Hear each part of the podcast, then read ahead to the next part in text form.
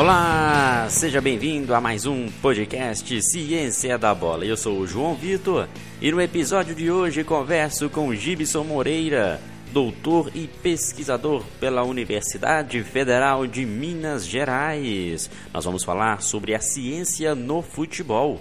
Seja bem-vindo, Gibson. É um prazer muito grande para mim, é uma página que tem um alcance muito grande aí no, no Instagram, que já está um bom tempo fazendo um ótimo trabalho aí de difusão do conhecimento, de é, é, qualificação de recursos humanos. Então, para mim é um prazer muito grande estar aqui com vocês e, e contribuir na medida do possível para o trabalho que já é um trabalho de excelência é, feito na página. Legal, Gibson. E hoje vamos falar sobre a ciência no futebol. Você é um grande pesquisador na área, você também é professor, instrutor nos cursos da CBF, mas é, gostaria que você se apresentasse melhor para os nossos ouvintes antes da gente iniciar diretamente os assuntos desse bate-papo de hoje. É, na verdade, assim, é, é, hoje eu ocupo esse cargo lá no FMG como professor, né, no curso de Educação Física, no, no Departamento de Esportes. É, lá no FMG eu também faço parte do FMG Soccer Science Center, que é, sem sombra de dúvidas, um dos principais grupos aí de, de produção de conhecimento no futebol do Brasil, né? pelo menos acredito que em termos de, de, de amplitude do, do, do, do conteúdo ou da área de atuação, seja o principal grupo. Né? A gente reúne pesquisadores de muitas áreas relacionadas ao futebol, é, o que nos permite dialogar com muitos, muitos é, é, dos ambientes de trabalho dentro da modalidade. Né? É, além desse trabalho lá na UFMG, eu também sou instrutor da CBF, do, dos cursos de, de, formação de treinadores. Eu trabalho com, com a disciplina de ensino do futebol para crianças e adolescentes, que é uma disciplina que discute exatamente o aspecto metodológico do ensino do futebol, né? Assim, como transformar esse conteúdo que muitas vezes a gente tem sobre o jogo em, é, é, em um processo de, de ensino, aprendizagem e treinamento que faça é, sentido para as pessoas. E mais recentemente, né, tem quase aí seis meses, é, o nosso laboratório lá na UFMG fechou um contrato com o América Futebol Clube. Então a gente presta serviço para o América é, na, na, coordenação técnica e metodológica do clube. Né? Então, dentro lá do clube, a gente é responsável por basicamente sistematizar dois processos. O primeiro é a organização lógica dos conteúdos do clube é, dentro das categorias. Então, o que, que cada categoria efetivamente tem de objetivo e de meta. E o segundo é de controlar e, ajustar a execução desses conteúdos, ou seja, é, como, que, como cada treinador tem pensado o processo e como cada treinador tem colocado esse processo é, em prática. Né? Então a gente controla tanto o que, seria, digamos assim, essa, essa matriz substantiva, esse conteúdo, quanto o como, seria aquela matriz mais metodológica e pedagógica do processo. Então, basicamente, é isso que a gente faz é, nas 24 horas do dia, quando, é, é, às vezes até tomando um pouquinho das horas de descanso, enfim, mas é, tem sido um exercício legal. Muito bom, Gibson. É, a gente também propaga bastante conhecimento aqui no Ciência da Bola, conhecimento científico. E eu queria que você falasse um pouco para a gente qual que é a sua visão a respeito da ciência voltada para o futebol, inclusive também para o futsal, tanto aqui no Brasil quanto fora do Brasil. É, é, esse é um assunto interessante, João, porque é, em vários é, contextos a gente não reconhece é, o papel da ciência, embora ela esteja lá, né? Ela faz o, o seu papel muitas vezes silenciosamente, né? É, tem algumas coisas interessantes quando a gente começa a ver do ponto de vista histórico como é que isso evoluiu. e uma delas que eu costumo contar todas as vezes em que eu, em que eu tenho, por exemplo, na licença da CBF, eu estou dando um curso para um público novo, é a questão do treino, né? Assim, é, se a gente for imaginar que o mundo tem dezenas de milhares de anos, é, o intervalo de 50, 70 anos é um intervalo pequeno, historicamente falando, é um intervalo pequeno. Mas há 70, 80 anos atrás, treinar não era é, é, uma prática comum. Assim, uma coisa meio óbvia no dia de hoje, né? Assim, vamos treinar de segunda a sexta para jogar ali no sábado ou no domingo. Isso é algo batido, acho que ninguém hoje contesta isso. Né? Mas houve uma época dentro do futebol em que treinar não era necessário, que havia pessoas que defendiam que não se devia treinar. Existia ali uma questão social por trás, que estava se defendendo a questão do amadorismo é, em contraposição a um esporte mais profissionalizado, mas existiam pessoas que defendiam que não se deveria treinar. Né? Hoje a gente vive num, num contexto em que treinar é algo óbvio, é porque em algum momento alguém viu que treinar é, trazia resultados positivos em comparação a não treinar. É, e isso foi algo é, é, investigado do ponto de vista científico. Aí depois se mudou o foco. Começou, olha, não é simplesmente treinar. Porque se treinar eu posso fazer um jogo todo dia. Então eu vou lá de segunda a sexta, jogo futebol todos os dias e, fico lá batendo bola e fico bom pro jogo sexta, pro jogo sábado. E aí a gente começou a ver que não.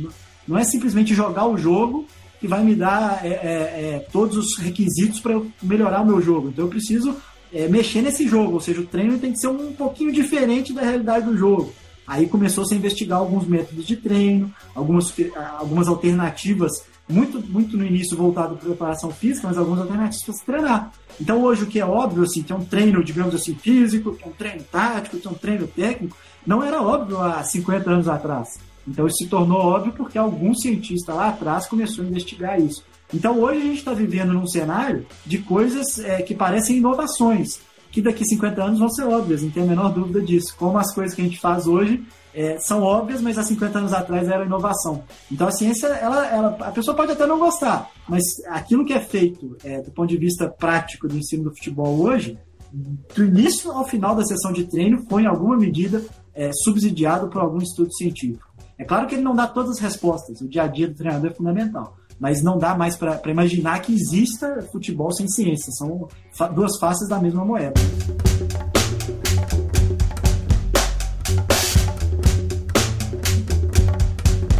Concordo com você, Gibson. Realmente a ciência ela está dentro do esporte. Por mais que o esporte em si não seja uma ciência, mas ela advém de várias outras ciências que compõem o que a gente pode chamar de, de, de uma arte, né? a composição dessa arte.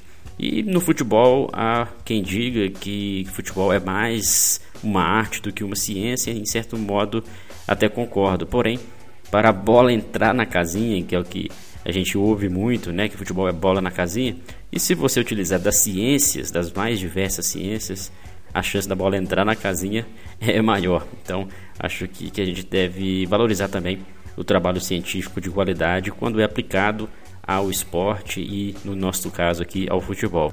Não, perfeito. E assim, é, tem uma questão engraçada, né? Assim, os maiores artistas, historicamente falando, eram cientistas, né? Assim, Leonardo da Vinci era um dos maiores, foi um dos maiores cientistas que nós é, é, vimos aqui na Terra. E é um artista é, reconhecidíssimo, né? Michelangelo era um artista e um cientista. Eles, a ciência e a arte, elas estão juntas, né? Assim, o futebol ele é artístico completamente, né? Assim, ele é um, ele é um, um, é parte da nossa cultura e a manifestação final dele é arte.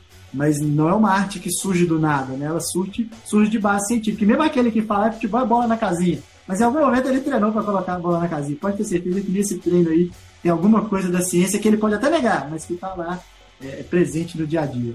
Já que estamos falando sobre ciência, pesquisas, Gibson, o que, que você vê sobre a publicação de artigos tanto aqui no Brasil quanto no exterior, se há um gap muito grande das publicações e a qualidade das publicações aqui do Brasil em comparação com as publicações na área específica que vai beneficiar o futebol também no, no exterior. Como que você vê isso? É, acho que a, a, gente só vai conseguir qualitativamente avançar do ponto de vista científico se a gente se aproximar dos clubes.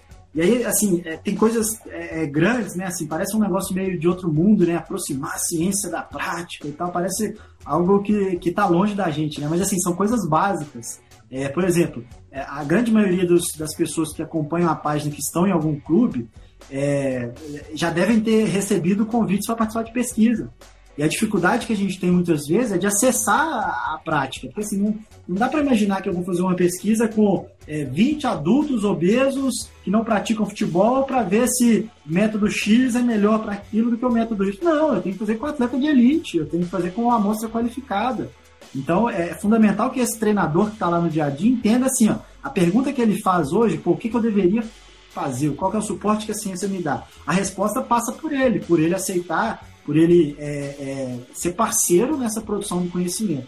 Então isso é algo que é fundamental para a ciência avançar dentro de um, de um meio tão prático como é o meio do futebol. E no Brasil isso melhorou demais, né? Isso, assim, é, eu, eu sou alguém, eu sou, sou uma pessoa nova nesse ramo, não sou, não tenho tanto tempo de prática, mas estou há quase dentro da educação física, estou há quase 12 anos aí já já rodando é, como aluno, como profissional, como professor. E, e assim, as, algumas dificuldades que a gente observava há 8, 10 anos atrás já, já melhoraram bastante, né? Hoje, a grande maioria dos, dos profissionais que estão no clube foram alunos é, é, nossos, ou foram alunos lá do Israel em Viçosa, ou do Alcides é, na Unicamp, ou então já melhorou demais, porque essas pessoas surgiram com uma ideia de que a ciência e a prática não são ah, diferentes, elas são a mesma coisa, só estão em locais diferentes. Né? Então essa aproximação melhorou demais. Mas ainda precisamos do apoio das pessoas para produzir conhecimento no contexto do futebol de elite. Como que a gente acessa essa amostra, como que a gente chega nesses atletas para produzir conhecimento de ponta. Né? Melhorou, mas ainda temos espaço aí para aproximar ainda mais, do ponto de vista até prático mesmo, é, ciência e, e a prática do treinamento no futebol.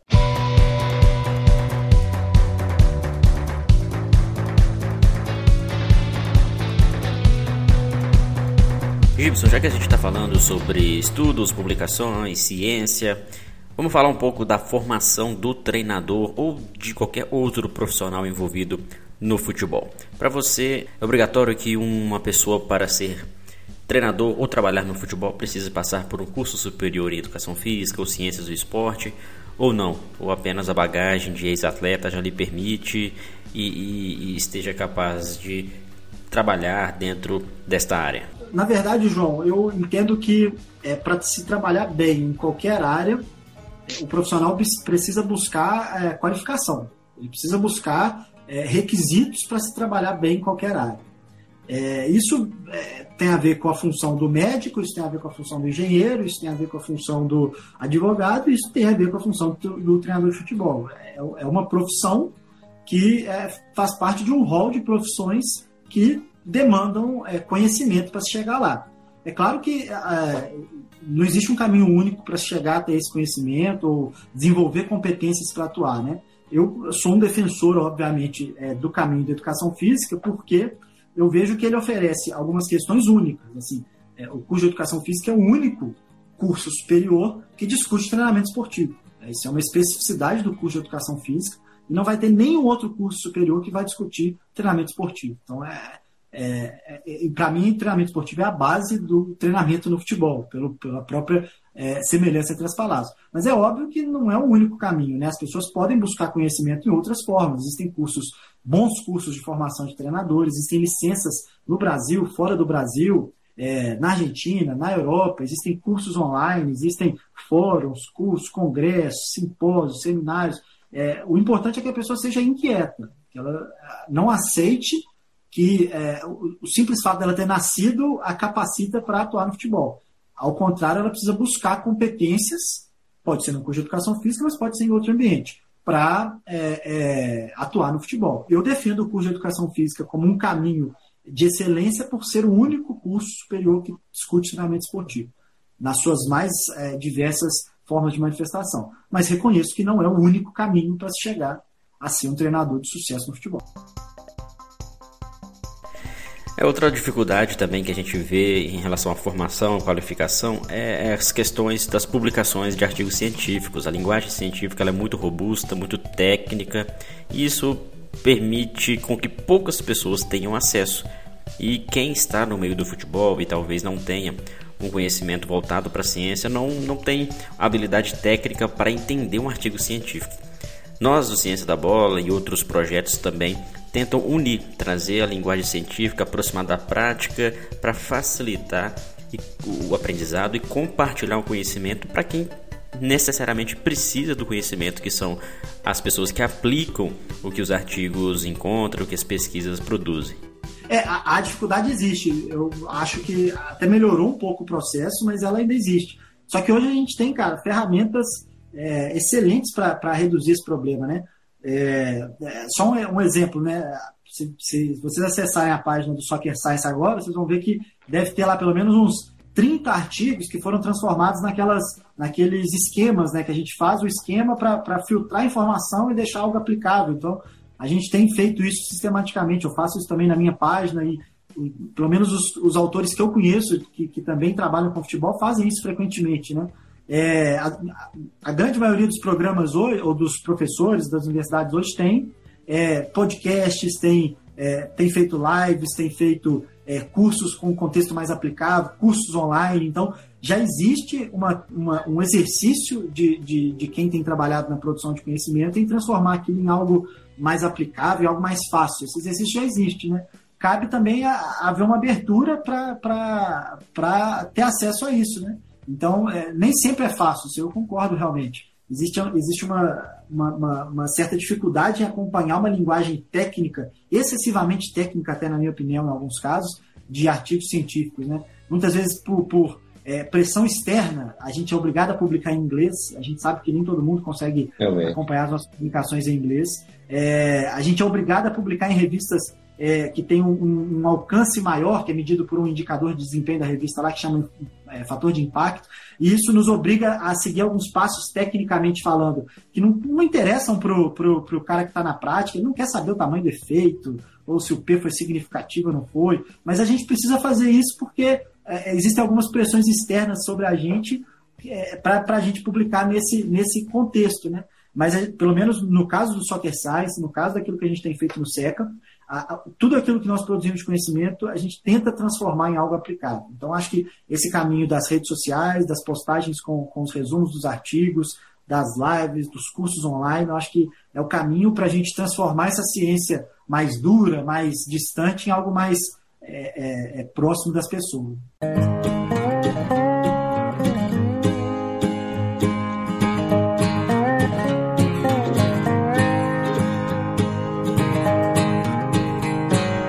Gibson, vamos mudar de assunto, vamos falar agora de categorias de base. Você que, além de ser pesquisador, também é professor dos cursos da CBF na licença C para profissionais que ingressam no, nas escolinhas, né, professores e treinadores de escolinhas de clubes de futebol.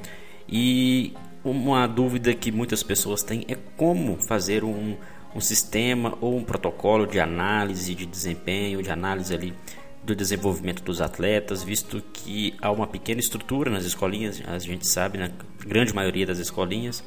E os, os treinadores e professores muitas vezes são os próprios donos, então eles não têm uma coordenação, não têm uma equipe que possa estar ali dando suporte para ele. Quais dicas você dá para quem vive e trabalha em situações como esta? É claro que aqui é, é, vai ficar um pouco mais corrido, mas a ideia é só mostrar é, a possibilidade, né? É, eu entendo que é fundamental que o professor de uma escola de futebol sistematicamente avalie seus alunos, por dois motivos. O primeiro motivo é técnico, é que avaliando os alunos ele vai conduzir o processo de maneira mais adequada. Então, é, o fim principal da escola deve ser é, o conteúdo que ele quer transmitir, seja sendo numa escola de futebol, tem um conteúdo relacionado ao futebol. Então, avaliar os alunos é, vai dar para ele esse, é, é, essa base para que ele desenvolva os processos pedagógicos em consonância com as necessidades dos alunos dele. Mas tem um segundo motivo que é econômico.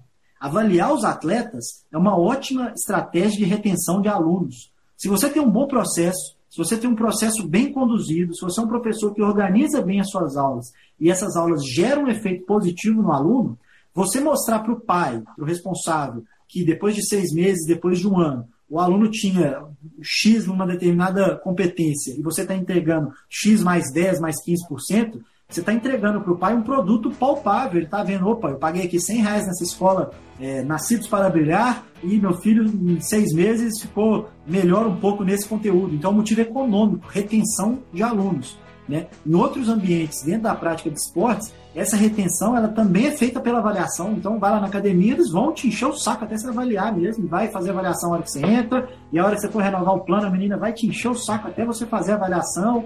E assim, assim, assim a avaliação ela, ela aumenta o valor agregado do seu produto, que ela comprova o efeito positivo daquele processo. Então, é assim, o fim primeiro tem que ser pedagógico. Avaliar vai me ajudar como professor. Mas o fim segundo, é, econômico, ele também pode estar em vista. Assim, você vai vender um produto muito mais claro para o pai se você avaliar claramente as competências do seu aluno no início, avaliar a competência depois e entregar para ele um relatório dizendo, olha, você investiu mil reais no seu filho nesse ano na escola e eu estou te entregando como resposta desses mil reais uma melhoria nesse, nesse, nesse item. Volte ano que vem se quiser melhorar nesse, nesse, nesse, que são os conteúdos da próxima categoria, da próxima turma, por aí vai. Né? É mercadológico também, é, é algo importante. Né? Muito legal, Gibson. E ainda falando um pouco da aplicação da ciência dentro de uma metodologia de trabalho, especificamente agora o futebol feminino. Até que ponto você vê o crescimento nesta área em relação aos estudos, às pesquisas? Nós que tivemos aqui no último podcast a Tatiele Silveira, treinadora da Ferroviária, uma grande treinadora falando um pouco da realidade do futebol feminino, mas como que você vê a ciência, inclusive as pesquisas dentro da, da especificamente do futebol feminino? O primeiro ponto é que é, eu vejo uma necessidade da gente desenvolver pesquisa especificamente com o futebol feminino. Essa é uma lacuna do ponto de vista científico que nós precisamos urgentemente preencher. Nós precisamos de pessoas interessadas em investigar o futebol feminino, pessoas que queiram é, é, propor avanços científicos pelo motivo simples de é, muita coisa que já foi feita dentro do futebol, foi feita no futebol masculino, não se aplica ao futebol feminino. Por diversos motivos, é, desde questões é, fisiológicas, que são diferentes, até questões é, é, do próprio jogo. Né? A lógica interna do jogo, muitas vezes, é amparada em princípios um pouco diferentes. Então, aquilo que foi feito no futebol masculino não necessariamente, de maneira linear, pode ser aplicado ao futebol feminino. Então, nós precisamos urgentemente desenvolver é, linhas de pesquisa dentro do futebol feminino. Agora, fora do Brasil já existe muita coisa, já existe um volume razoável de publicação, né? É, dois países se destacam em relação à produção de conhecimento no futebol feminino: Estados Unidos e Austrália. São dois países que têm muito estudo, estudo aplicado com atletas de alto rendimento e que já nos dão uma boa base para entender a modalidade. Ainda muito voltado para os aspectos físicos e fisiológicos, até pela, pelo tipo de pesquisa que normalmente é conduzido nesses dois países. Mas já há, sim, é, diversos bons estudos é, que subsidiam. Acho que o próximo passo, e vai acontecer muito em breve, é todos esses estudos que a gente está fazendo análise de desempenho também acontecerem no futebol feminino. A Copa do Mundo, essa já foi um evento é, largamente transmitido, então acredito que vai gerar estudos que estão em andamento agora, e a tendência é que as próximas Copas também sejam transmitidas, então vai haver produção do conhecimento, e a gente começar, no segundo momento, a a discutir e a trabalhar muito na formação das jovens atletas, que é, do ponto de vista brasileiro, o principal gargalo que nós, tem, nós temos. Né? Então, entender esse processo de formação é, das meninas que querem jogar futebol é fundamental para fomentar a modalidade. Então, eu vejo que a ciência tem condição de contribuir isso, de, dessa forma, aumentando o conhecimento sobre o esporte de alto rendimento, não usando simplesmente resultados do futebol masculino para o feminino, e investindo em estudos é, sobre a formação das atletas e aquilo que é, é específico da atleta, é, é, da menina que quer jogar futebol.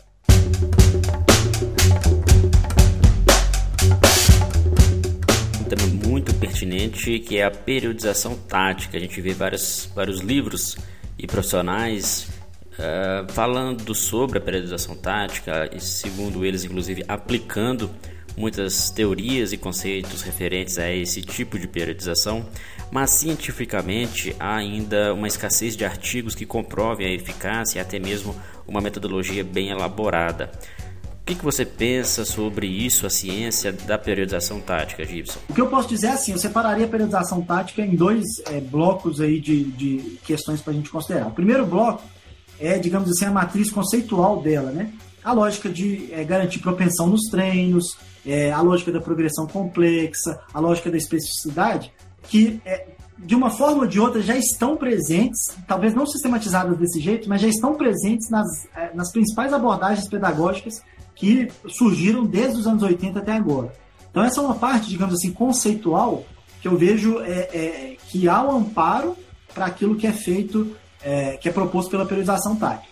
Mas nós temos uma outra, um outro viés, que é o viés mais é, é, da aplicação daquele modelo, digamos assim, pronto, proposto pela periodização tática. Aí eu, eu, eu faço questão de me é, é permitir uma postura mais conservadora nesse aspecto, pelo seguinte aspecto: eu nunca vi um estudo, é, não estou nem falando ponto positivo ou negativo, mas eu nunca vi um estudo que validasse o modelo da periodização tática, né? a aplicação desse modelo. Não conheço. Pode ser que exista e eu não tenha lido. Mas eu não conheço nenhum estudo que tenha testado aquele modelinho do, micro, do, do morfociclo de treinamento, daquele jeitinho, tenha testado e dito: olha, isso serve para aquilo que ele se propõe. Todos os outros modelos passaram por esse processo de validação. o teaching games, modelo de educação esportiva, modelo de competências, ação esportiva universal, modelo pendular, todos esses modelos que a apresentação tática não é o único, passaram em algum momento ou estão passando por um processo de validação para ver se eles servem para aquilo que eles foram propostos. Eu não conheço nenhum na periodização tática. Significa que ela é ruim? Não. Só, só significa que não foi testado. É um, é, do ponto de vista prático, é um remédio que eu não sei para que, que ele serve. Do ponto de vista teórico, ele traz ideias que são muito similares a ideias de outros modelos de treinamento. Então eu, eu vejo que elas são é, é, plausíveis, elas são coerentes. E tem uma outra questão que é, que é, do ponto de vista científico, normalmente impacta muito, que é a, o quão recente a teoria é. Assim, a periodização tática é muito recente, cara. A gente pode até falar que está há muito tempo, mas do ponto de vista científico, 10 anos é nada. Então, assim, há 10 anos atrás é que começamos a ter um boom aí de, de livros e de autores falando, né? Mas é recente, assim. O Teaching Games, que é uma outra proposta para ensino dos esportes, é, é, de 1982 e até hoje existem estudos buscando validação de alguns pontos específicos dele. Então, além dessa questão dessa dificuldade de se aplicar, de entender o contexto, é, existe uma dificuldade também em é, é, testar um modelo muito novo. No caso da periodização tática, ainda tem uma outra questão também importante, que é assim, ó, eu sinto falta de um texto seminal. Assim, do ponto de vista científico, o que é um texto seminal? É aquele texto que todo mundo fala que esse é o texto, entendeu? Qual que é o livro de referência da periodização tática? Tem vários, não sei. E se você for ler o conteúdo deles, eles são concordantes na maioria dos conteúdos, mas tem especificidades. Tem algumas coisas que são leituras dos autores. Né? Nos outros modelos, não. Tem um modelo proposto por um autor.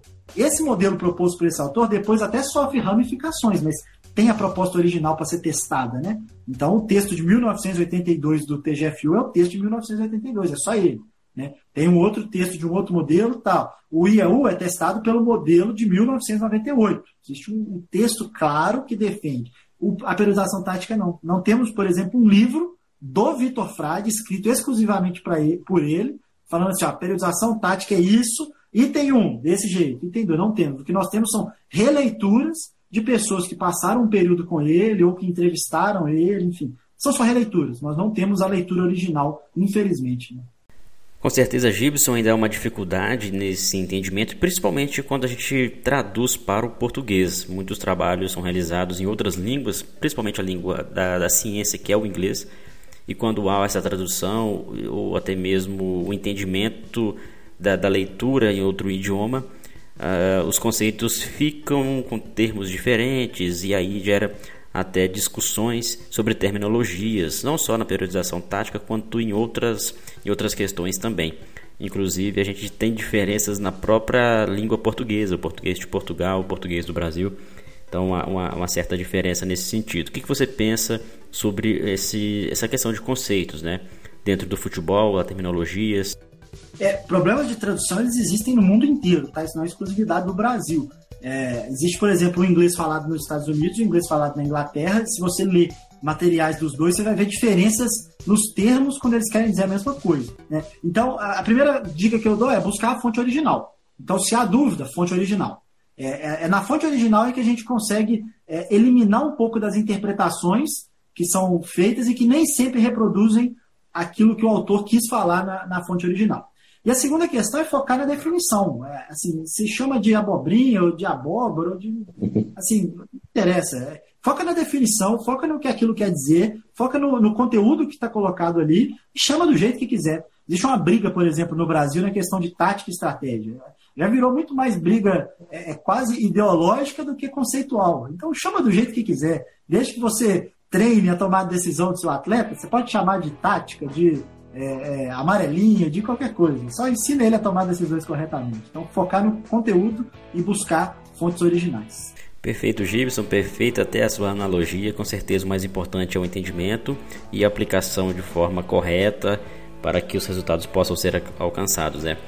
Olha só, vamos falar um pouco de futsal, Gibson. Muita gente também trabalha com futsal, os nossos ouvintes também tem alguns que trabalham nas duas modalidades, futebol e futsal, ou estudam essas modalidades e a gente sabe que é uma contribuição do futsal no processo de formação para o futebol de campo. Queria que você falasse um pouco se a ciência, alguns estudos, artigos falam a respeito dessa aproximação e até mesmo até quanto que o futsal pode ser benéfico para contribuir para o futebol? É, assim, tem, tem uma literatura também bastante é, bem desenvolvida, especificamente no futsal. Ela é menos desenvolvida do que no futebol, mas existe, tá? É, tanto no Brasil quanto fora. Tem muita produção de conhecimento no futsal. É, Espanha e Portugal, até pela, pelo protagonismo que os dois países têm é, internacionalmente falando em relação à modalidade. Então tem uma produção boa de conhecimento específica do futsal, né? Para o desenvolvimento do jogo do futsal. É, do ponto de vista dessa relação futebol e futsal, já existem alguns estudos e eles caminham em dois, dois contextos. O primeiro é assim: é, já existe um relativo consenso na literatura, e para chegar num consenso científico é porque o trem tem que ser, tem que ser uma concordância muito grande, porque o, o bicho que gosta de divergir é o tal do cientista, né? Mas existe um relativo, uma, um relativo consenso em relação a, ao efeito positivo de prática variada nos anos iniciais de prática em comparação à prática específica. Que é aquela, assim, a gente tem a máxima de dizer o seguinte, olha, quanto mais cedo eu colocar meu filho para jogar futebol, melhor jogador ele vai ser. E na prática é, e na ciência é exatamente o oposto, né? Quanto mais tardio for o estímulo específico de futebol, melhor vai ser. Quanto mais tardio. Não é que ele vai ficar sem fazer nada até os 14, 15 anos e agora jogar futebol vai ficar bom. Não. Mas até os 12, 14 anos é fortemente recomendável que ele amplie o acervo motor e cognitivo, ou seja, que ele pratique muita coisa. Isso implica também é, entender essa variabilidade de futebol e futsal, porque ali existe um estímulo diferente. Bola diferente, piso diferente, lógica interna da modalidade diferente. Então já existe um benefício do futsal para o futebol pelo simples fato de variar um pouquinho a prática, pelo simples fato de sair do contexto específico do futebol. Mas eu também precisaria variar em mais formas, porque não basta só jogar com o pé. Preciso jogar com a mão, seria ótimo se ele tivesse alguma prática com raquete, por aí vai. Então esse é um primeiro benefício. E o segundo é que, do ponto de vista pedagógico, o futsal corrige um erro que a gente comete, insiste em cometer na prática, que é o erro de só treinar grande. O grande para a criança é um problema. Ela não tem força para fazer a bola chegar do lado de lá, ela pega pouco na bola. No futsal não tem jeito de fazer 11 contra 11. Então, por mais que o treinador queira fazer muita gente, ele é, vai colocar quatro é. na linha, quatro no outro e dois goleiros. Né? Então, ele, ele facilita o jogo em pequenos grupos, o que, do ponto de vista pedagógico, é muito positivo.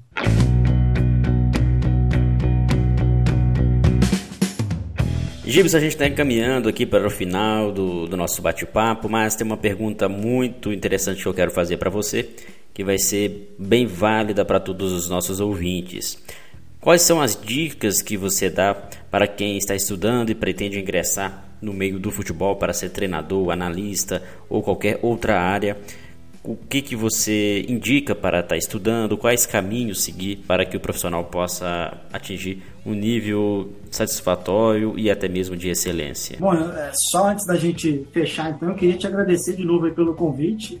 É, é um prazer poder falar de futebol nessa época em que a gente está com dificuldade aí para sair de casa.